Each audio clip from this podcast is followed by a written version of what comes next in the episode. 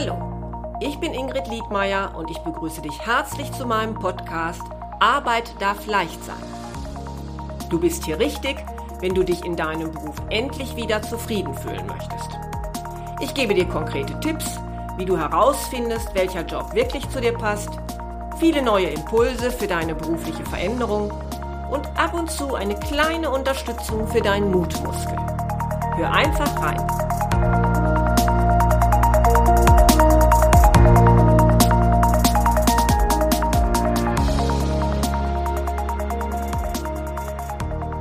Schön, dass du wieder zuhörst. Heute habe ich den Schauspieler Oliver Fobe bei mir zu Gast. Ganz richtig ist das aber eigentlich nicht, denn Oliver ist mehr als das. Seit einiger Zeit macht er sich nämlich auch als Sprech- und Auftrittstrainer einen Namen. Was ihn an der Schauspielerei fasziniert, wie es ist, mit 50 noch einmal ein neues Business aufzubauen ja, und welche Hürden dabei auftreten können, darüber möchte ich heute mit ihm sprechen. Ich verspreche dir aber, dass er dieses Gespräch nicht verlassen wird, ohne uns zum Schluss auch noch ein paar konkrete Tipps für deinen Auftritt bei einem Bewerbungsgespräch mitzugeben. Hallo Oliver. Hallo, ich grüße dich. Guten Morgen. ja, ich freue mich auf, unsere, auf unser Gespräch, denn äh, das wird bestimmt recht vielfältig in dem, äh, was, was du uns so mitgeben kannst. Ganz zu Anfang würde ich dich aber gerne einfach mal fragen, wie alt warst du wohl, als du wusstest, ich möchte Schauspieler werden? Also als ich wusste, dass ich Schauspieler werden will, so richtig, richtig wusste, das war ähm, ja mit 22, ja mit 22 ah, habe ich, ja, ja. Aber mhm. ich habe nie daran, damit ähm, gerechnet, dass ich auch wirklich eine Ausbildung da drin mache, weil eigentlich wurde ich mit der Nase drauf gestoßen. Ähm, ich habe das immer einfach so mich auf die Bühne gestellt und äh, gespielt, weil ich Spaß dran hatte. Mhm. Und dann hat mir halt jemand erzählt, äh, sag mal, willst du nicht mal auf eine Schauspielschule gehen? Und äh, ich so, ach ja, das ist ja auch ein Gedanke. Und dann habe ich das mal probiert. Mhm.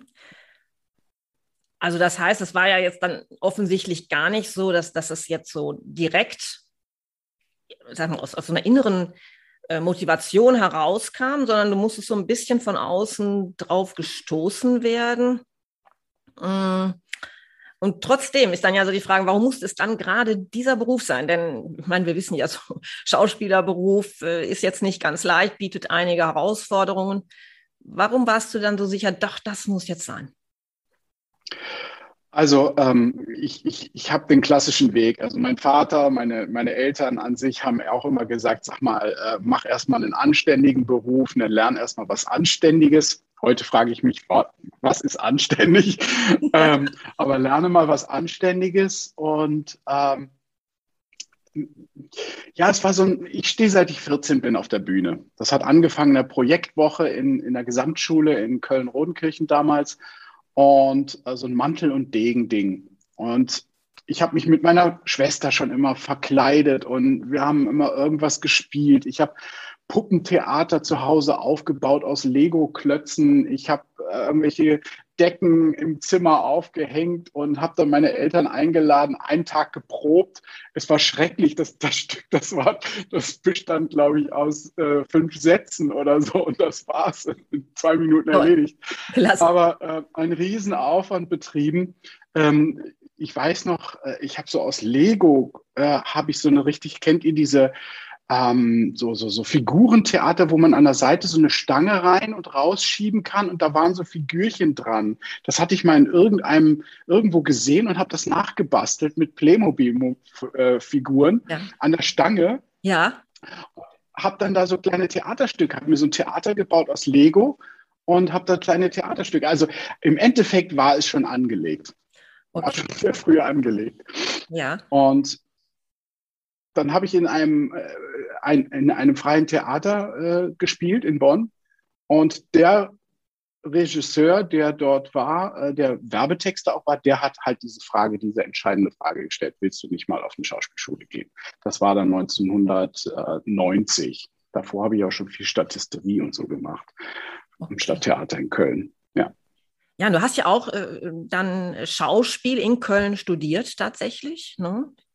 Richtig, am Theater der Keller, ja und hast dann auch am Milowitsch-Theater gespielt. Du warst am Theater in Münster, in Kassel, in Karlsruhe, also durchaus an, an ganz verschiedenen Theaterproduktionen. Und was ja auch toll ist, also das, das wusste ich jetzt gar nicht, ich habe natürlich so ein bisschen recherchiert, was hast du eigentlich gemacht? Du hast ja auch in verschiedensten Musicals mitgespielt. Also das heißt, du musst ja auch über eine ganz tolle Stimme verfügen. Das ging schon ziemlich früh los. Also ähm, ich hatte in Köln gab es einen Chor. Das war der Kölner Männergesangverein. Da war mein Vater drin, ist ein alter Traditionsverein, aber die machten im, ähm, zur Karnevalszeit im Opernhaus in Köln immer ein sogenanntes Divertissementchen, nannte sich das. Und ähm, ich war in diesem Chor drin und da ging es auch durch die Chorschule. Und als ich dann auf die Schauspielschule kam, hatte ich natürlich äh, den Nutzen dieser Ausbildung der Chorschule.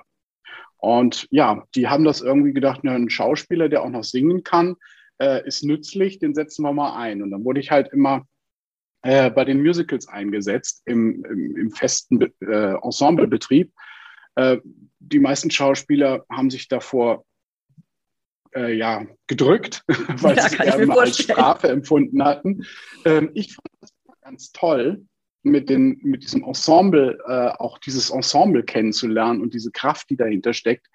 Und ja, wurde ich da immer eingesetzt und das hat sich so durchgezogen. Und als ich dann 2007 in die Freiberuflichkeit gegangen bin, also mein Festengagement aufgegeben habe, ähm, habe ich eigentlich fast zu 98 Prozent äh, äh, Engagements dann in Musicals bekommen. Weniger im Theater, weniger im Schauspiel, weil bei uns ist leider so, dass ähm, Musical ist nicht gut angesehen. Das heißt, machst du zu viel Musical, wirst du weniger in Schauspiel eingesetzt.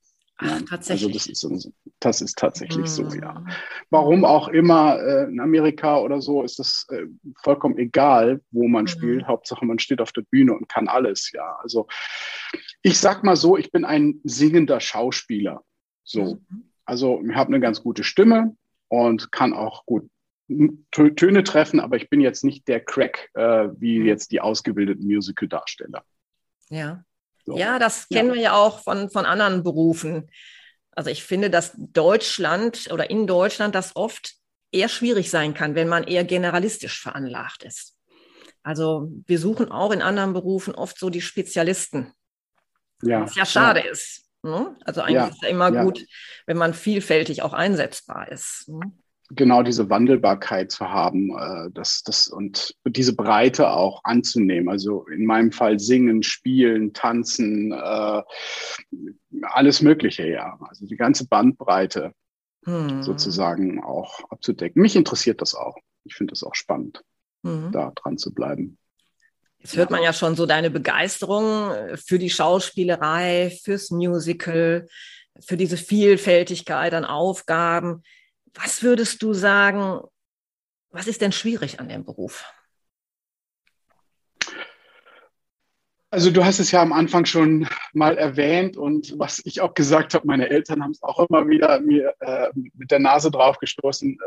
Es ist halt ein Beruf, ähm, der mit Leidenschaft geprägt ist, der von Leidenschaft geprägt ist. Es ist die Möglichkeit, dass halt ganz viele drauf drängen auf diese, es gibt zu wenig Theater und zu viele, die es halt machen wollen. Also auch mit diesem Gedanken, ich will schnell berühmt werden, ja, ich brauche jetzt keine Schauspielausbildung, ich kann quer einsteigen oder sonst was. Also ähm, es ist kein geschützter Beruf, also können natürlich von allen Seiten die Leute auch auf den Markt drängen und der ist halt übersättigt. Hm. Das ist schon mal auch eine Schwierigkeit. Ja, ähm, es ist ein großes Haifischbecken natürlich. Ähm, Ellbogen zählen da auch, genauso wie äh, absolute Überzeugung von sich. Ja, mhm. viel Schein, mhm. manchmal wenig Sein. Ähm, ich finde es, äh, also ich vertrete halt eher so dieses dieses längerfristige Prinzip, wie es vielleicht an der Börse ist, also eine langfristige Anlage ja. ja zu pflegen oder ein, wie ein Oberspielleiter mal zu mir sagte, Oliver, du bist wie ein äh, Rotwein. Erst wenn er gereift ist und älter ist, dann kommt er zum Tragen. Und vielleicht ist es jetzt so langsam an der Zeit. Dass ja. ich jetzt mal so ein schöner Barrick bin. Ja. So. Wunderbar. ähm, aber du sprichst es schon an, Haifischbecken. Und trotzdem, das, das sehen wir ja, das sehen wir ja auch durch diese ganzen Fernsehsendungen, die es da gibt, streben ja ganz viele Menschen, junge Menschen auch auf die Bühne, also haben das ja so zum Ziel, auf der Bühne zu stehen. Wenn die dich jetzt als erfahrenen Schauspieler und als Sänger fragen würden, hör mal, Oliver, was, was brauche ich denn wohl, um da meinen Weg gehen zu können? Was würdest du denn denen mitgeben? Ein, ein, ganz klar die Leidenschaft die Leidenschaft dahinter. Also es auch wirklich, wirklich, wirklich, wirklich zu wollen. Aber im Endeffekt ist es ein, es ist alles. Es ist eine Persönlichkeitsentwicklung. Wir sind Hobbypsychologen, ja. Wir lernen uns kennen. Wir, meine, meine Lehrerin in der Schauspielschule hat immer gesagt, jedes Mal müsst ihr euren schwarzen Graben überspringen. Jedes Mal aufs Neue die Komfortzone verlassen. Ja, jeden, jeden Tag. Und ähm, das ist, das, das, das finde ich, muss man wissen, wenn man diesen Beruf jetzt aus meiner Sicht, ja, nach 30 Jahren, kann ich, würde ich das so einem jungen Menschen sagen. Willst du das wirklich? Ja, brennst du dafür? Weißt du darum, was auch die Täler sind? Ähm, weil ich finde, das ganze Ding gibt erst nicht nur dieser schöne Schein, ja, der dann ganz schnell enttäuscht zur Enttäuschung führen kann und auch depressiv machen kann. Ja, also deswegen, ich finde immer die ganze Palette von Gefühlen, nicht nur das Schöne, sondern auch wirklich die Angst und die Trauer und das gehört einfach mit dazu. Ja. Es kennenzulernen für sich selbst und dann eben auch es zu zeigen, zeigen zu können, bereit zu sein, sich auch zu öffnen. Das würde ich denen sagen, ja. Hm. ja. Das ist eigentlich interessant. Ne? Da hast als Schauspieler im Grunde dann so zwei Rollen. Das heißt, auf der Bühne musst du ja in der Lage sein, eine ganz fremde Rolle zu übernehmen, zu spielen. Und andererseits sprichst du davon, selbst innerlich ganz offen zu sein, sein, sein Innerstes auch zeigen zu können. Also das, das hört sich ja gerade so ein bisschen, ja, eigentlich ganz schwierig an. Mhm. Also, also da, da liegt natürlich auch der Reiz. Sehen wir mal so. Es ist ja, im Endeffekt ist es ein geschützter Rahmen. Ja, ob wir jetzt Video machen oder ob wir auf einer Bühne stehen. Ähm, der Raum, auf dem ich mich bewege, gibt mir schon insofern Schutz, indem ich nicht sage, da unten ist jetzt ein Publikum, oh mein Gott, ich darf mich jetzt nicht öffnen, ich habe Angst davor, sondern er gibt mir ja diesen Raum, ähm, dass ich den gerade beherrschen darf. Also die Erwartung eines Zuschauers ist ja die, ich möchte was erleben da oben. Ich möchte, ich habe den Eindruck, ich kann jetzt in seine Seele schauen. Ja? Mhm. Natürlich, ein Stück weit sieht man das, aber man kriegt ja nicht das ganze Bild von Oliver zusammen, zum Beispiel, mhm. oder von welchem Kollegen auch immer. Und das schützt mich wiederum, weil äh, ich kann privat sein und doch nicht privat werden. Ja, braucht aber dann halt diese, diese, diese Tiefe auch, dass ich, also aus, aus meiner Sicht, aus meiner Sicht, diese, diese Anbindung an sich selbst nicht oberflächlich da vor sich hinzuspielen, ja, und nur irgendwie die Show zu machen, sondern auch tatsächlich was zu transportieren, was Tieferes. Das, ja, das ist ein bisschen schizophren, das Ganze, aber äh. Es macht trotzdem Spaß, ja. ja. Und vielleicht zeichnet das dann auch in der Tat nachher den, den wirklich den, den Charakterschauspieler aus, hm? der, der nicht so leicht ersetzbar ist, der, wo man merkt, der hat so sein, sein, seine eigene Marke. Der strahlt trotz seiner Rolle was Eigenes aus, könnte ich mir denken. Das auf jeden Fall. Also wer, wer, wer sagt, er würde nicht ein Stück von sich mitgeben, äh, das ist äh, wer nicht. Es gibt Leute, die nur sich spielen und nur die Palette, ähm, nur die Palette, die sie kennen. Ja, und das in jeder Rolle immer. Wenn, hast du sieben Rollen gesehen von der gleichen Person, von den gleichen Kollegen, von der gleichen Kollegin, ähm, dann kennst du sie. Ja, das bin ich auch. Ähm, ich leg aber so ein bisschen, ich versuche auch andere Charaktere anzunehmen oder äh, ich, ich habe zum Beispiel mal einen Kindermörder gespielt.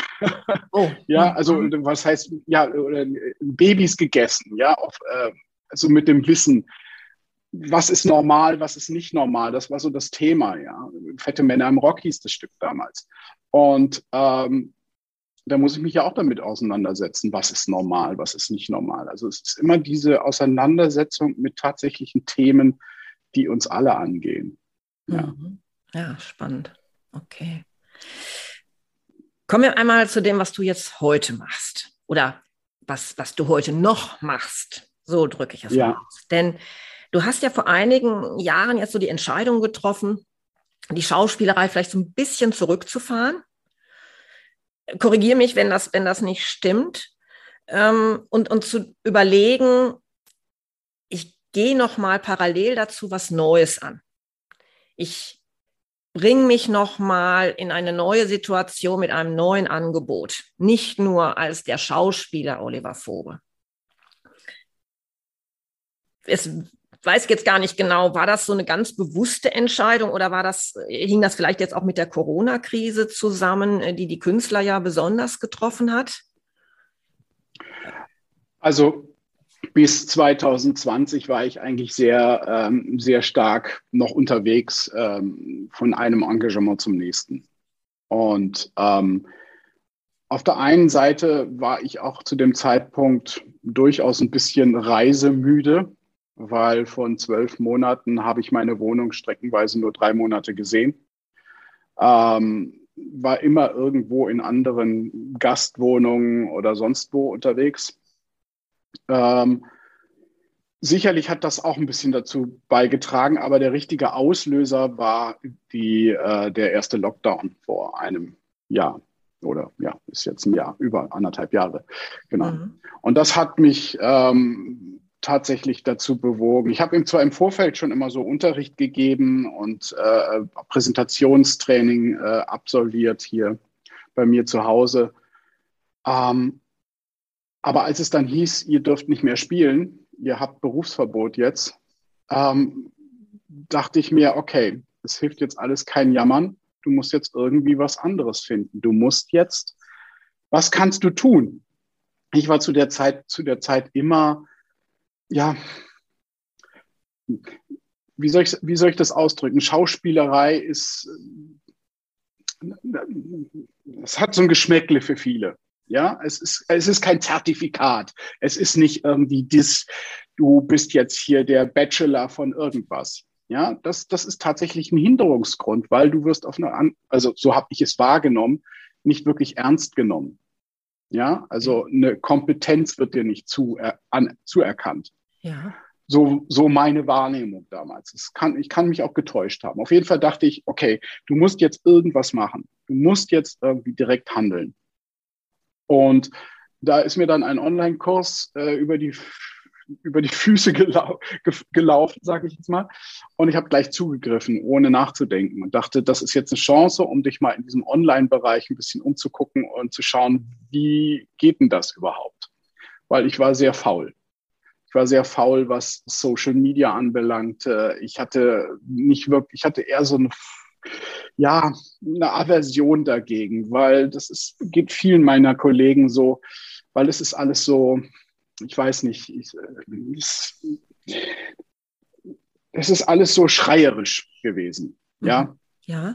Und wie kann man jetzt auf diesem Markt, wie, was kann ich jetzt machen? Welche Möglichkeiten habe ich äh, mit diesem Medium? Ja, ich brauche so haptisches, ich brauche so ich brauche einen Mensch gegenüber, den ich direkt spüren kann, mit dem ich in Dialog treten kann. Also wie sich dann rausgestellt hat, es funktioniert, wie auch jetzt mit uns beiden. Aber ähm, das musste ich auch erst mal lernen. Und das war der Auslöser. Das war der Auslöser zu sagen, okay, was kannst du tun? Und das war tatsächlich im Turbogang von anderthalb Jahren jetzt nochmal ein, ja, eine Persönlichkeitsentwicklung sondergleichen, äh, mich selber kennenzulernen, an mir zu zweifeln, ähm, mich neu zu erfinden, ähm, zu gucken, was kann ich eigentlich, was geht, was ist drin, wie kann ich mich einbringen. dann habe ich es mit Webseiten probiert. Ich kann auch Webseiten, das habe ich immer so als Hobby gemacht und dann habe ich das angeboten. Und dann dachte ich, boah, das ist auch so ein Markt. Äh, möchtest du das? Möchtest du das wirklich? Zahlen, Daten, Fakten, das ist irgendwie alles nicht so richtig meins, ja. Und nach und nach hat sich das halt jetzt dann so anders rauskristallisiert. Eigentlich bin ich wieder zurück in meinem Beruf und habe ganz viel über meinen eigentlichen Beruf nochmal mit dazu gelernt. Ja, denn, denn wie, wie ich das schon ganz am Anfang gesagt habe, bist du ja heute dann quasi Auftrittstrainer. Mhm. Aber ja, du machst es eben nicht nur jetzt für angehende Schauspieler, sondern im Grunde bereitest du ja Menschen auf ihren Auftritt vor, sei es, wo es so sein kann? Oder was würdest du sagen, hm, was, was ist jetzt genau das, was du tust? Also ganz im Kern möchte ich die Menschen dazu motivieren, wieder an ihre eigene Kreativität zu glauben. Eigentlich möchte ich ähm, ihnen Ideen an die Hand geben, was sie noch mit diesem Medium machen können, aus meiner Erfahrung. Ich möchte ihnen an die Hand geben, wie sie mit so einem Medium-Film umgehen können, Video jetzt in dem Fall. Ja, wir sind ja immer mehr, wie kann ich einen Spannungsbogen aufbauen? Wie, ähm, wie ist überhaupt die Spannung innerhalb eines Raumes und dann in diesem Raum? Was, was, was strahle ich aus? Welche Ausstrahlung habe ich? Welche Wirkung habe ich nach außen? Und wie kann ich sie steigern? Wie kann ich mit Pausen umgehen? Wie kann ich mit Ängsten umgehen? Und das sind, ähm, ich bin voll von Ängsten. Und ich glaube, ich habe da viel zu sagen, was, was, was Ängste anbelangt. Ich habe irgendwann mal zu mir gesagt, ich mache das transparent. Ich möchte, ich bemühe immer ganz gerne das gleiche Bild. Ähm, Menschen gehen an der Straße vorbei, Schaufenster. Dann hast du an dem einen Schaufenster hast du einen, der so bam, bam, bam, hier, kauf das, kauf dies, kauf jenes, ja, also wirklich im übertragenen Sinne im Schaufenster steht. Ähm, Im nächsten ist irgendwie einer, der sitzt da und popelt in der Nase und macht gar nichts, ja, sitzt da einfach rum. Und im anderen, im dritten Schaufenster ist jemand, der einfach da drin steht und tanzt. Der tanzt einfach. So was ihm einfällt, fühlt sich wohl, zeigt irgendwie auch seinen Ausdruck da drin, an welchem Fenster würde man stehen bleiben. Und das ist so ein bisschen mein, mein, mein Ding. Also ich will nicht verkaufen ums Verkaufen wollen, sondern ich möchte den Leuten zeigen, bleib bei dir, mach dein Ding. Mhm. Und das ist das, was auch auf der Bühne stattfindet. Also diese Parallele dazu ähm, habe ich für mich gefunden. Das ist so das, was ich den Menschen beibringen möchte. Oder nicht beibringen, Quatsch, das ist das falsche Wort.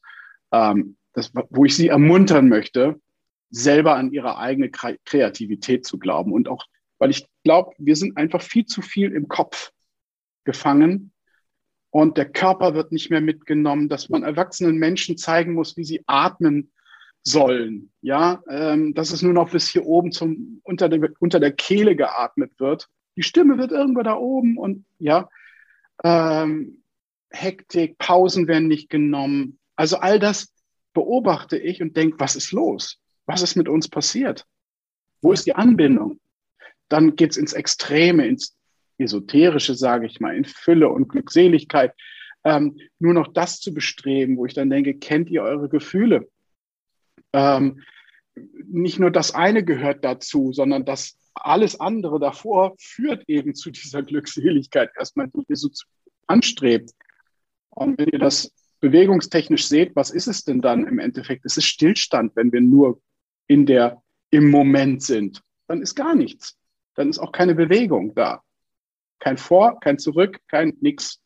Ja, einfach nur, ich bin da. Ja, so. ja. Ich glaube, das ist auch nicht das, was wir alle wollen. So. Ja. Ja, als wunderbar. Also, ja, also so als Mutmacher trittst du auf. Mhm. Mm, du holst so ein bisschen aus Leuten das heraus, was, was wahrscheinlich schon mal längst da war. Hm? In, in, in früheren Jahren, als Kind vielleicht, wo sie sich noch ganz anders gezeigt haben. Und, und du sagst, Mensch, das ist doch da, wir müssen es nur halt wieder hervorholen. Also das, das richtig, ist. Äh, richtig, weil, weil ich merke es ja an mir selber und merke, was ist da eigentlich alles drin? Mhm. Und äh, welche Impulse habe ich mir selber verweigert? Ja. Ähm, äh, natürlich hatte ich ja auch, was denken die anderen? Ja, das kenne ich doch auch. Ja, was sollen denn die anderen denken? Was, ich kann das doch jetzt nicht machen. Ich komme ja auch aus so einem Haushalt, der das äh, so erzogen, anerzogen bekommen hat. Ähm, und sich davon zu befreien und zu merken, wenn du dich befreist, hast du eigentlich auch eine ganz andere Wirkung nach außen. Ich, ich spüre das ja, dass es, äh, und dann trotzdem bei sich zu bleiben in dem Moment und nicht abzuheben und ähm, sich trotzdem immer wieder zu hinterfragen, Zweifel zuzulassen. Mhm. Ja, äh, das sind also Dinge, die wir nicht gerne hören, aber die einfach dazugehören, finde ich. Also meine Erfahrung ist das. Ja. Ja. Und die möchte ich gerne weitergeben. Ja. Ja, das ist ja auch das, was du ausstrahlst, denke ich. Wenn man, wenn man dich jetzt so ein bisschen ähm, beobachtet, auch auf Social Media, Media zum Beispiel, dann ist dein Auftritt eben immer sehr authentisch. Also man hat immer das Gefühl, ah ja, der Oliver, der zeigt sich mit all, mit all dem, was da ist. Also mit, mit den Momenten, wo du, wo du glücklich bist, wo du dich freust, aber du bist durchaus auch in der Lage zu zeigen, Mensch, heute geht's mir nicht gut, weil das und das passiert ist. Und da hast du keine Scheu. Und ich glaube, das macht Menschen Mut zu sehen, hey, ist nicht schlimm, hm? einfach so zu sein und mich so zu zeigen, wie ich wirklich bin. Was ich aber auch wieder ganz spannend finde, weil du ja jetzt in dem Augenblick wieder eine ganz andere, ja, eine ganz andere oder einen ganz anderen Blick auf den Menschen hast, als, als vielleicht, wenn du jemandem zeigen würdest, wie trittst du denn als Schauspieler auf? Also ich habe so das Gefühl, da möchtest du ja den Menschen jetzt zeigen, so bist du. Das ist dein Kern. Zeig dich doch. Während man als Schauspieler ja genau was anderes machen würde. Man würde sich in eine Rolle begeben, würde von seinem eigenen ja doch ein bisschen Distanz einnehmen. Ich, ich gucke ja als Schauspieler, was von der Rolle, die ich da spielen soll, steckt in mir. Welcher Anteil davon habe ich selber. Ah, okay. Wenn ich meinen, zum Beispiel habe ich von meinem Vater wirklich Jähzorn mitbekommen. Ja, also das ist, das weiß ich. Also äh, ich habe es selber schon erlebt, wenn ich dann plötzlich ähm, unkontrolliert jähzornig ausbreche, wie sich das anfühlt. Ja, zu wissen, dass ich das habe ähm, und wie sich das äußert, kann ich ja im Endeffekt dann für eine Rolle einsetzen, die meinetwegen ähm, keine Scheu hat, jetzt Menschen zu schaden. Ja, böse zu sein oder ähm, mein eigenes böses Potenzial zu kennen, anzunehmen und zu kanalisieren. Das war damals in der, in der Schauspielausbildung ganz, ganz ähm, orbitant wichtig, zu wissen, wie kann ich meine Gefühle so kanalisieren, dass sie unter Kontrolle bleiben, ja, dass man so, so einen letzten fünf Prozent Kontroll, Kontrolle hat, weil sonst würde ich ja Menschen verletzen auf der Bühne, ja, wenn ich diese Kontrolle auch noch ab, aufgebe. Und das sind halt diese Anteile, das ist, das ist so ein inneres Gefühl davon, wie, was, wie drücke ich das nach außen aus in ganz bestimmten Situationen. Mhm. Und ich glaube, das haben wir alle.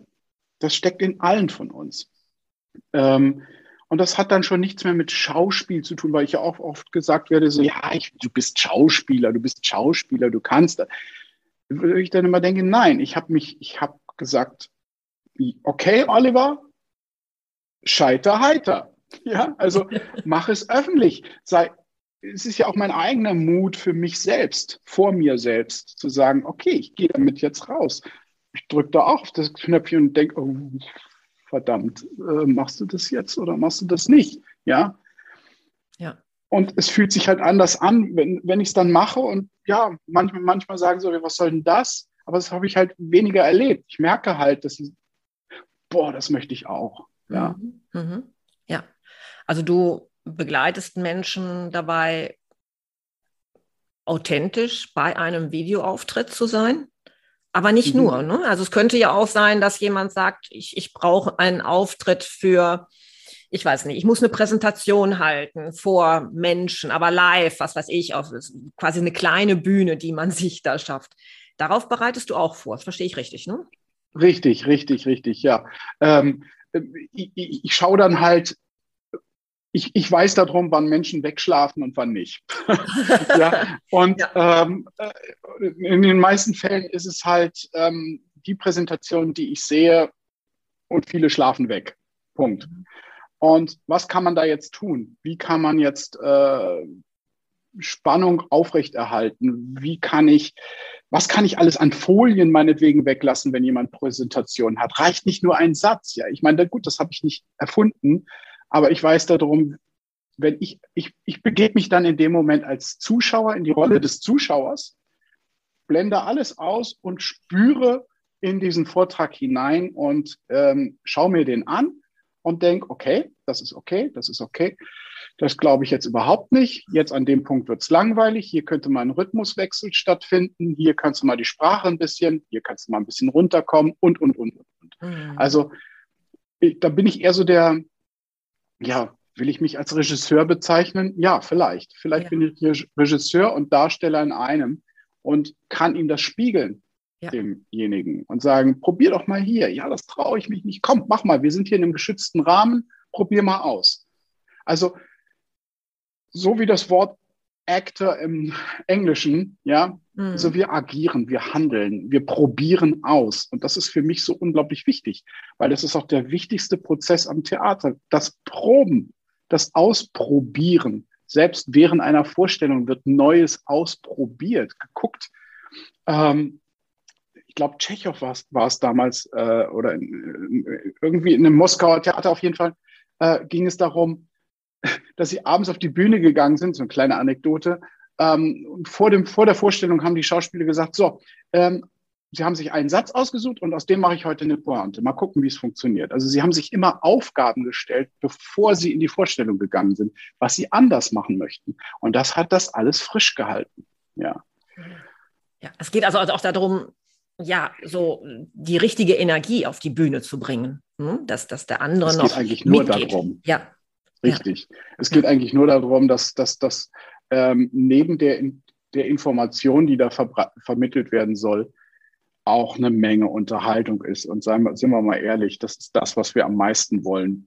Wir, mhm. wir wollen da sitzen als Voyeure und wollen schauen, wie macht der das denn? Kann ich da eventuell irgendwie was entdecken, was ich weitertratschen kann oder so. Ja, ich meine, das ist die innere Haltung eines Zuschauers. Ja, einer, der sich so zurücklehnen kann und sagen, hm, mach mal. Ne? Ja, okay. Passiert das nicht, schalten die ab. Dann kommen die Handys zum Vorschein. Okay. Jetzt hast du ja zwischendurch schon mal gesagt, dein, dein Motto so ein bisschen auch ist, heit, äh, wie hast du es gesagt, Scheiter heiter, ne? Scheiter heiter, ja, das ist nicht von mir, vom Theatersport kommt das, ja. Ja, das heißt, gab es da so zwischendurch jetzt auch so diese Momente, wo du gesagt hast, hör mal, Oliver, was machst du da eigentlich? Lass das, hör auf damit. Konzentriere dich wieder nur Durchaus. auf die Schauspielerei. Jede Menge jede Menge, gerade vor allem, äh, wenn, es, wenn es existenziell wird, wenn du, wenn du denkst, ähm, ja, wirst noch nicht so wahrgenommen, es klappt noch nicht, äh, die Leute verstehen dich nicht. Mhm. Du merkst, es ist ja ein komplexes Thema, ja. Und wie willst du das, äh, wie willst du das Menschen erläutern, die nicht in dieser Materie sind und ähm, die halt ganz andere Prioritäten haben? Ähm, zwar immer das Wort authentisch sein und sowas alles in den Mund nehmen, aber im Endeffekt nicht wissen, wie, aber auch nicht wissen wollen, nicht in die Tiefe gehen wollen, weil das ist denen ja dann auch schon wieder zu unangenehm. Ähm, und wie vermittelt man das? Und das war so dieser, dieser Prozess, wie vermittel ich das, waren für mich oftmals Punkte, wo ich frustriert war. Hm, wie hast du es denn dann geschafft? Nee, also, dich da wieder zu, zu motivieren, doch weiterzumachen? Durch viele Gespräche, durch viele Gespräche mit, mit guten Freunden, mit Buddy ganz besonders. Georg Ritschtig war da äh, ein großer Teil davon jetzt im letzten Jahr. Wir haben täglich telefoniert, reflektiert, miteinander gesprochen, weil er auch aus dieser künstlerischen Ecke kommt und als Autor ja, mhm. als äh, Heiler auch, ähm, im Heilberufen tätig war und, und, und. Große Lebenserfahrung, aber in demselben Dilemma auch steckte. Ja, und ähm, wir haben uns da sehr hochgehalten und durch das Sprechen natürlich haben wir uns motiviert. Ja. Ähm, was hat mich dann im Endeffekt dazu gebracht? Ich glaube, ich habe irgendwann gesagt, ist mir jetzt egal. Ich gehe jetzt, fahre jetzt zweigleisig. Ich bleibe bei meinem Beruf. Ja, ich muss nicht dieses Versprechen von, ich muss jetzt 100.000 Euro im Monat und Dings und was weiß ich was alles und mach deine 10k und was weiß ich. Mhm. Ähm, das habe ich irgendwann mal gesagt. Wenn es kommt, schön, ja, bin ich nicht, bin ich der Erste, der sagt, okay, nehme ich an, für nicht. Aber ähm, es ist nicht mein Bestreben, sondern mein Bestreben ist äh, wieder mich mit meiner Kreativität anzubinden oder an mich an meine Kreativität. Ich habe gemerkt, wenn das nicht fließt, dann fühle ich, fühle ich mich auf gut Deutsch gesagt scheiße. Ja, ja es, es ja. stimmt einfach nicht. Und das komischerweise oder eigentlich klarerweise hat dann dazu geführt, dass die Leute aufmerksam wurden, weil ich halt da tanze. Ah, ja. In meinem Fenster, in meinem Schaufenster. Also sprich, anfange mein Ding zu machen wieder. Mhm. Mhm. Und das hat im Grunde so ein bisschen dazu geführt, dass, dass die Leute anscheinend, anscheinend mich wahrnehmen. Mhm. Ja? ja, ja, ja. Und das bestärkt mich in meiner Vorstellung, dass das richtig ist. Und das mhm. gehe ich mal weiter, den Weg. Den gehe ich jetzt so einfach weiter. Jetzt ist das ja kein Geheimnis. Du und ich, wir sind beide über 50. Nein, das ist kein Geheimnis. Also ich hätte dich jetzt nicht über 50 geschätzt. Aber es ist so, dass Menschen über 50 natürlich diesen Gedanken haben, Mensch, ich würde mich gerne nochmal beruflich verändern, ich möchte gerne nochmal einen neuen Weg gehen, aber da wird einem ja dann doch häufig entgegengehalten, Mensch, mit 50, da brauchst du jetzt auch nichts Neues mehr anzufangen. Es ist auch nicht mehr so lang bis zur Rente und äh, willst du dich wirklich noch verändern und sie trauen sich nicht so richtig.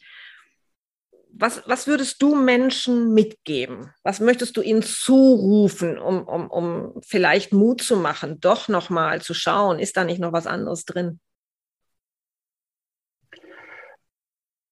Also ich sag mal so, ähm, ich finde, die ältere Generation, es gibt ja, es gibt ja zwei Arten von, Generation, äh, von, von älteren Menschen. Die einen, die ab der Rente irgendwie sich aufgeben. Keine Ahnung. Also da, sich allem verweigern und das hat man nie so gemacht, das mache ich nie so, das war schon immer so, äh, was weiß ich. Ich bewundere tatsächlich ähm, Rentner und Rentnerinnen, die immer noch am Leben teilnehmen, die sich weiß ich nicht, im Alter einen Computer zulegen und noch wollen, wie man mit so einem Ding umgeht, äh, die wissbegierig bleiben, die neugierig sind, ähm, die gucken, was, was, was, was habe ich denn noch nie getan? Was wollte ich denn schon immer mal machen? Ähm, und ich finde, ich meine, wir sind ja nicht ab Rente tot. Ja, also äh, wir leben ja weiter und wahrscheinlich sogar noch bis wir 85 sind heutzutage oder 89 oder 90. Ja, ähm, und wir sind agiler, wir sind beweglich im wahrsten Sinne des Wortes und das auch zu halten, diese Beweglichkeit zu halten, also auch im Geist und in der Neugierde und in der Ausdruckskraft. Ähm, also ich persönlich für meinen, ich, wenn ich jetzt sage, ich müsste jetzt mit 65, also ich habe das überhaupt nicht im Kopf, 65 Rente, ja, mich jetzt hier aufs Sofa hocken und warten, bis äh, der frische Wagen vorbeikommt und mir das Essen liefert. Also das ist irgendwie, solange es irgendwie geht, ähm, werde ich immer irgendwas rumbasteln und das wünsche ich mir für alle. Ja. Ähm, sich neu auszuprobieren und neue Dinge anzugehen, neugierig zu bleiben, äh, sich, sich weiterzubilden. Gut, das ist halt, das ist, ich mache das so und ich möchte es nicht missen. Aufgeben ist immer mal irgendwie drin. Der Gedanke ist immer mal so, ich höre jetzt auf, ich lasse jetzt alles bleiben, ich finde alles scheiße, ja, ich sag's mhm. jetzt mal so. Mhm. Ähm, und aber trotzdem ist es ja dann, dann sitzt man da, weiß ich nicht, vielleicht drei Tage, wähnt sich in seiner Depression, suhlt sich da drin rum. Und mir persönlich geht es dann irgendwann so, wo ich denke, so, jetzt ist aber mal gut, Oliver. Also jetzt ist mal Schluss mit äh, hier rumtrauern, jetzt fang mal wieder an, geh mal raus, weißt du, steh mal auf. Ja, ich würde schon gar nicht mehr ertragen, weil es mir einfach, ich nerv mich dann selber. Mhm. Und das äh, finde ich irgendwie, ja. also ja. das würde ich mitgeben bleib dran, bleib dran und nicht im Kopf, rein in den Körper und nachspüren, machen, tun. Da ist noch so viel. Da ist noch so, so viel. Mhm. Ja. ja. Kann das auch sogar ein Vorteil sein aus deiner Sicht, etwas später mit was Neuem anzufangen? Kann das ein Vorteil sein?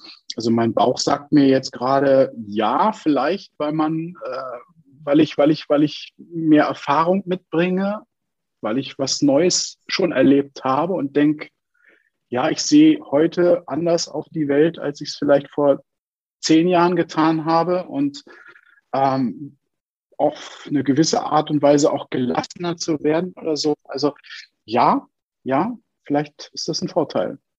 Hm. Ja, ja, also das. Wie siehst du das? Also wie siehst du das? Ja. Ja, also ich äh, sehe das ganz, ganz ähnlich. Also mir geht das auch so. Ich meine, ist mir ja auch nicht, ich nenne es mal erspart geblieben, mich mit, mit, mit Dingen auseinanderzusetzen, äh, die ich bisher nicht kannte. Also ich musste mich ja auch in diese ganze Technik äh, ja hineinwühlen, nenne ich es mal, mich damit anfreunden. Und dann denkt man natürlich auch schon, Mensch, es gehst auf die 60 zu, muss das eigentlich alles noch machen? ne? Und dann habe ich aber immer wieder so einen Spaß an den Dingen. Also dann merke ich wieder, mhm. wie, wie gut mir das tut, auch mich mit Neuem zu beschäftigen. Ich habe immer das Gefühl, ja, das hält mich auch, auch frisch, frisch im Kopf. Ne? Das ist das eine. Also mhm. Also da, das äh, sehe ich ganz genauso wie du. Und was es ein bisschen einfach macht, einfacher macht aus meiner Sicht, ist, wir haben ja schon erlebt, wir haben ja diese Krisen früher schon erlebt. Wir haben ja schon vor Jahren auch die Momente gehabt, wo man gedacht hat, boah, jetzt ist es schwierig und wie komme ich da raus? Und wir, wir sind immer rausgekommen. Wir wissen mhm. schon, wir können uns auf uns verlassen. Ne? Wir, wir, wir, wir müssen uns nur mal daran erinnern, was wir alles schon geschafft haben und wie wir das geschafft haben. Und da denke ich, kann das durchaus auch ein Vorteil sein, wenn man, wenn man etwas später mit etwas Neuem beginnt. Richtig, richtig. Also ich, ich habe jetzt zum Beispiel aktuell äh, ist so, so in meinem Kopf Ähm, ich habe so Hausboot, Mobilheim im Kopf. Ja, so äh, mich sogar, sogar zu verkleinern. Ja, so Mobilhome, also so, so, so gibt es ja so ganz tolle Teile, irgendwie, die haben ein großes Wohnzimmer drin, ein Schlafzimmer und so weiter. Ähm, das ist zum Beispiel, wo ich gerade immer, immer gucke, wäre das nicht was? Wo stellt man das auf? Wie kann man, weißt du, so mit sowas ja. beschäftigen, wäre ja auch ein Neuanfang. Ja, das wäre ein komplett neues Leben, so, so, so auf so ein Pachtgelände irgendwie so ein Mobilheim hinzustellen und zu sagen, okay, ich begrenze mich jetzt halt auf 45 bis 50 Quadratmeter. Also wäre auch eine Veränderung oder ein Hausboot, ja, auf, auf dem Kanal irgendwo in Frankreich und dann irgendwie im Sommer runter äh, hoch in die Saône und im Winter irgendwo da übernachten in Marseille oder so, keine Ahnung, ja. Also das sind auch so Dinge, die in mir im Kopf rumgehen. Ja, da kann ich dir nachher nochmal einen Tipp geben. Ah, das ist gut. Ja, da kann ich dir nochmal einen Kontakt herstellen. Aber äh, ja, also man hört schon, du bist, du bist nicht am Ende ne, mit deinen Ideen. Da ist der, der Kopf äh, ist schon wieder mit was, mit was Neuem beschäftigt. Ne? Du wirst nicht, nicht müde, äh, kreativ zu sein. Mhm, mhm, ja, wieder in Engagements zu gehen und so, das brauche ich auch. Also das, äh, ja, ja ja, ja. Ja, Oliver, ich habe es schon auch gesagt, ich lasse dich ja jetzt hier aus unserem Gespräch raus, ohne noch so ein paar Tipps aufzugreifen oder von dir zu bekommen. Ähm, du weißt ja, die Menschen, die diesen Podcast hören, die spielen vielleicht mit diesem Gedanken eben, sich beruflich zu verändern, was Neues anzufangen. Mhm. Und äh, wenn mhm. ich das mache, dann kommt meist auch, wenn sie sich nicht selbstständig machen wollen, eben doch der Punkt, wo sie wieder in ein Bewerbungsgespräch müssen. Für manche ist das dann auch schon ein paar Jahre her und die fragen sich, Mensch, kann ich das noch? Ja, und da geht es dann gar nicht so sehr um die Inhalte, also wie schreibe ich meinen Lebenslauf oder ähnliches, sondern sie fragen sich, wie, ja, ich nenne es mal so, wie kann mein bester Auftritt sein in einem Bewerbungsgespräch? Und ja, jetzt, jetzt sitzt da vielleicht jemand, der hat nächste Woche ein Bewerbungsgespräch, ist jetzt gerade noch ziemlich unsicher und äh, du kennst das ja vielleicht auch als Schauspieler. Man hat vielleicht die Angst, seinen Text zu vergessen. Ne, jetzt, jetzt hat derjenige vielleicht nicht Angst, äh, der, der lernt ja nichts auswendig, aber trotzdem hat vielleicht so ein bisschen Sorge davor, ah, ich könnte jetzt in so einem Blackout sein.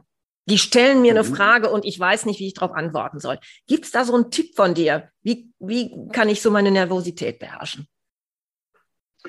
Also ich auf jeden Fall den ZuhörerInnen äh, dazu raten, die Erwartungshaltung runterzuschrauben. Die Erwartungshaltung, die ich ins Außen habe. Und ähm, was dazu natürlich führt, wenn ich nicht mehr habe, brauche ich auch nicht Angst zu haben, es nicht zu erreichen. Und dieses Paradoxe, was dann in einem stattfindet, ähm, gibt Ruhe. Es lässt mich bei mir bleiben.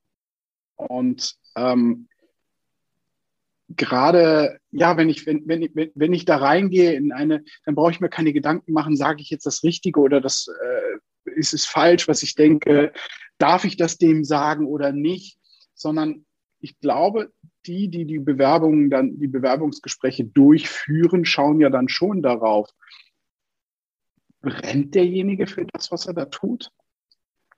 Ist er überzeugt von dem, was er da macht? Ähm, kann sie, ja, kann sie in ganzen Sätzen sprechen, ähm, lässt sie Gedanken zu. Also ich kenne es aus meinen Vorsprechen, da wird dir dann plötzlich eine Tasse, äh, du wirst vollkommen aus dem Konzept gebracht. Ja, improvisieren. Also, dass du auf Momente eingehst, wach bleibst, zuhörst. Also zuhören ist das A und O. Nicht nur auf der Bühne, dem Partner zuzuhören, weil Grund, die Reaktion kommt ganz von selber. Stell dir jetzt vor, lieber Zuhörer, du hast eine vorgefertigte Reaktion, gehst in ein Gespräch und erstens kommt es anders, zweitens, als man denkt. Dann stehst du da, weil du nicht zuhörst, weil du gerade äh, bei, nur in deinem Gedanken bleibst und nicht beim anderen. Und dieses Zuhören gibt dir die Möglichkeit, zu reagieren und in dich gleichzeitig hineinzuhorchen und welcher Impuls steigt auf. Welches Wort, welches Schlagwort steigt auf? Bei mir war es gerade, als du mich das gefragt hattest, war tatsächlich Erwartungshaltung. Es kam sofort Erwartungshaltung. Das ist äh, das Schlagwort, worauf man achten sollte. Und ich glaube, die Erwartungshaltungen sind immer groß, wenn man die Erwartung hat, ich muss diesen Job kriegen, ich muss diesen Job kriegen. Ja, in den meisten Fällen wird es dann nichts. Und dann ist die Enttäuschung groß. Aber wenn ich mir selber schon die, die Gefahr der Enttäuschung nehme und in diese Bewerbung hineingehe, mit dem, ich weiß, was ich kann, ich weiß, was ich gelernt habe, ich weiß, was ich nicht kann, Scheiterhalter, auch zu sagen, entschuldigen Sie, diese Frage kann ich gerade nicht beantworten, weil ich weiß es tatsächlich nicht. Und nicht zu behaupten, man wüsste etwas und weiß es eigentlich nicht. Ja, das kommt früher oder später sowieso raus. Und ähm, das sind, glaube ich, das sind Dinge, die machen dich frei, aus meiner Sicht. Mhm. Und genauso, ja, ich glaube, es nimmt dir auch die Angst. Es nimmt dir die Angst vor einer Bewerbung, weil du weißt, was du kannst und du weißt, was du nicht kannst. Und wenn du das kommunizierst und in die Offensive gehst, mein Ding, ich habe schon so oft den Text vergessen auf der Bühne und bin dann, äh, da gibt es eine Anekdote, ich habe ihn dreimal vergessen, den Text, bin auf die Bühne, Monolog sollte ich halten, bin raus, stand vom Publikum und dachte, jetzt habe ich einen Text vergessen. Leute, ich habe einen Text vergessen und habe so gesagt. Das Publikum gröllte vor Lachen, ja. Das ging dann noch ungefähr dreimal. Ich habe währenddessen dann auch noch die Soufflöse auf die Bühne geholt, ähm, bis sie dann da ge gesagt hat, so, Heidi, du bleibst, ich habe sie noch vorgestellt im Publikum, das war eine Nummer für sich. Und habe dann gesagt, so, du bleibst jetzt so lange hier, bis ich den Text wieder, bis ich wieder im Text bin. So, das, und dann ging's, ja. Also, was ich damit sagen will, ich glaube, die Offensive, in die Offensive zu gehen, ja. ist, das, ist, ist die beste Methode.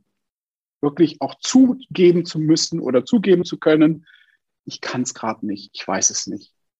Es tut mir furchtbar leid, aber auf diese Frage bin ich nicht vorbereitet. Hm. Ehrlich zu sein.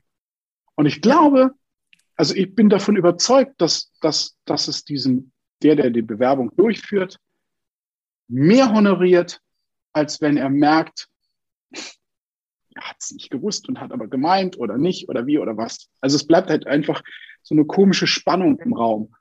Und die spürt er ja auch. Ja.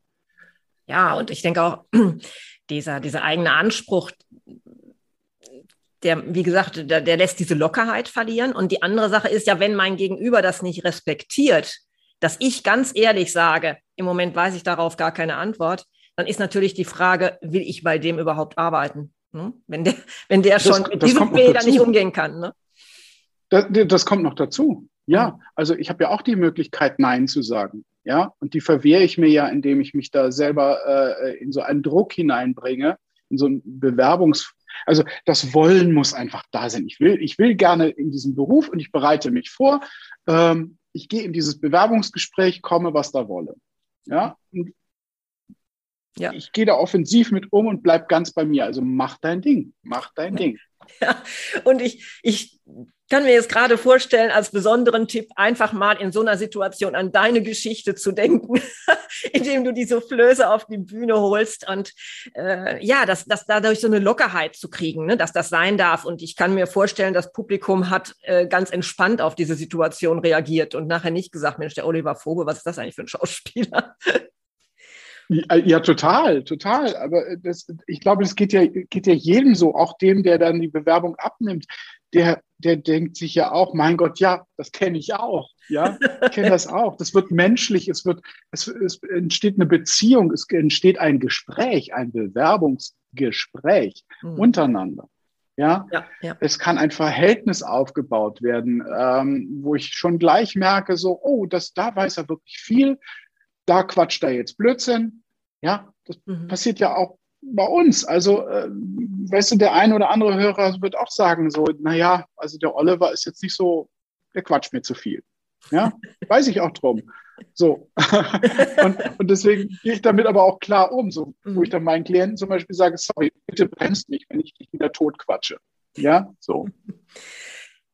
Jetzt, jetzt gibt es ja noch eine Sache, äh, ich kenne ich nämlich von mir selber dass meine Stimme, wenn sie in so einer Situation ist, die nicht natürlich ist, und, und das ist eben so dieses Gefühl in so einem Bewerbungsgespräch, das ist eben nicht so ganz natürliches Gespräch, dass die Stimme mhm. so ein bisschen nicht mehr so seine, ja, ich sag mal, unsere normale Stimme ist, unsere normale Sprechstimme. Wir, wir gehen vielleicht irgendwo höher, so ne, ein paar Töne höher oder ähnliches. Ja, da, das fände ich auch toll, wenn du da nochmal was zu sagen könntest. Wie kann man das denn oder kannst du mal überhaupt auf die Schnelle was zu sagen, wie man sowas in den Griff bekommt? Atmen. ja. Atmen. Ähm, ein guter Trick ist, äh, ist äh, den äh, Menschen mitzugeben, ich nenne diese Übung immer die Rose. Ja, äh, wenn du etwas riechst und genüsslich irgendwie so, das kann man jetzt nicht sehen, wie ich das mache, aber ich hoffe, ihr könnt es spüren. Wenn man etwas durch die Nase einatmet, dann füllt sich der Unterbauch auch mit Luft. So. Und dann so, mh, mm, da riecht irgendwas ganz toll. Ja, das ist so ein ganz toller Geruch, wenn man so an, an der Backstube vorbeigeht zum mm, Beispiel. Also ja. dieses, mh, mm, da möchte man ja so ganz viel in sich hinein inhalieren. Ja, und dieses Gefühl lässt, den, lässt das Zwerchfell sinken. Und wenn ich dann wenn ich jetzt vorher so die ganze Zeit so gesprochen habe, ja, und durch die Aufregung bringt mich das natürlich in die Ruhe, wenn ich einmal durch die Nase. Okay. Und schon ist die Stimme ja wieder in der Entspannung. Also das Zwerchfell hat sich entspannt. Ich kann wieder in Ruhe sprechen und neu starten sozusagen. Ein Neustart, ein Reset. Ja, wenn man merkt, meine Stimme geht nach oben, einmal tief durch die Nase durchatmen. Und das ist nicht irgendwie ein, eine Volksweisheit, sondern es ja. bringt einen wirklich stimmlich in die Entspannung. Mhm. Und dann hm. bin ich auch automatisch wieder in der normalen Sprechlage. ja, es sind so, so ganz kleine Tipps. Ne? Wir vergessen das so oft. Ja. Äh, atmen, eigentlich Richtig. kann jedes Kind atmen. Ne? Aber Richtig. Wir ich kann auch erklären, warum es so ist, weil wir, wir, wir, wir halten halt, wenn wir, wenn wir nach oben kommen und in der Aufregung, ähm, erhöht sich natürlich der Pulsschlag, es erhöht sich die Atmung in der Angst. Ähm, die Atmung wird höher, weil wir natürlich jetzt ganz viel Sauerstoff in uns hineinpumpen müssen, um die Flucht zu, äh, vorzubereiten. Und das, dadurch wird das Zwerchfell, was äh, so im Rippenbogen festgemacht ist, wird fest. Ah, ja. Und dieses Zwerchfell müssen wir erstmal locker kriegen, damit wir wieder tief atmen können. Mhm. Ja. Und das ist im Grunde der ganze Zweck äh, dieser kleinen Übung, um das Zwerchfell wieder locker zu bekommen, um wieder in diese normale Atmung und dass der Verstand auch wieder einsetzt, weil in der, im Flucht, ja, im Fluchtgedanken werden halt alle vegetativen äh, Geschichten aktiviert, aber eins wird deaktiviert, unser Hirn. Mhm. Ja? Ja, weil das würde ja nur stören, wenn wir jetzt sagen, wir müssen jetzt irgendwas einordnen während der Flucht, ja, sondern wir müssen ja einfach funktionieren. Und ähm, damit das Hirn wieder funktionieren kann, müssen wir wieder in die Ruhe kommen. Das ist die, das ist die ganze Geschichte daran. Ja, und ist, ist schon gut, ne, wenn beim Bewerbungsgespräch auch der Kopf funktioniert. ja, vor allen Dingen, wenn man dann wieder zuhören kann, ja. ja, auch das, ja. Ja, wunderbar. Oliver, ich bedanke mich ganz herzlich für dieses Gespräch, dass du so ehrlich über deinen Weg gesprochen hast, dass du, ja, und auch noch für deine Tipps, die du, die du uns gerade mitgegeben hast. Und ja, wenn, wenn du jetzt vielleicht noch mehr von dem Oliver erfahren möchtest oder vielleicht denkst, Mensch, bei dem, da würde ich mir vielleicht auch mal gerne eine Session buchen, um, um was mitzunehmen, dann kannst du gerne mal auf seine Webseite gucken. Das ist www.magischer-auftritt.de. Ja, und ich würde mich freuen, wenn du auch das nächste Mal wieder reinhörst oder mich auf meiner Webseite www.liedmeier-coaching.de besuchst. Oliver, ich sage Tschüss. Ich sage auch zu euch bis zum nächsten Mal. Dankeschön. Ich danke dir. Tschüss. Bis, bis dann.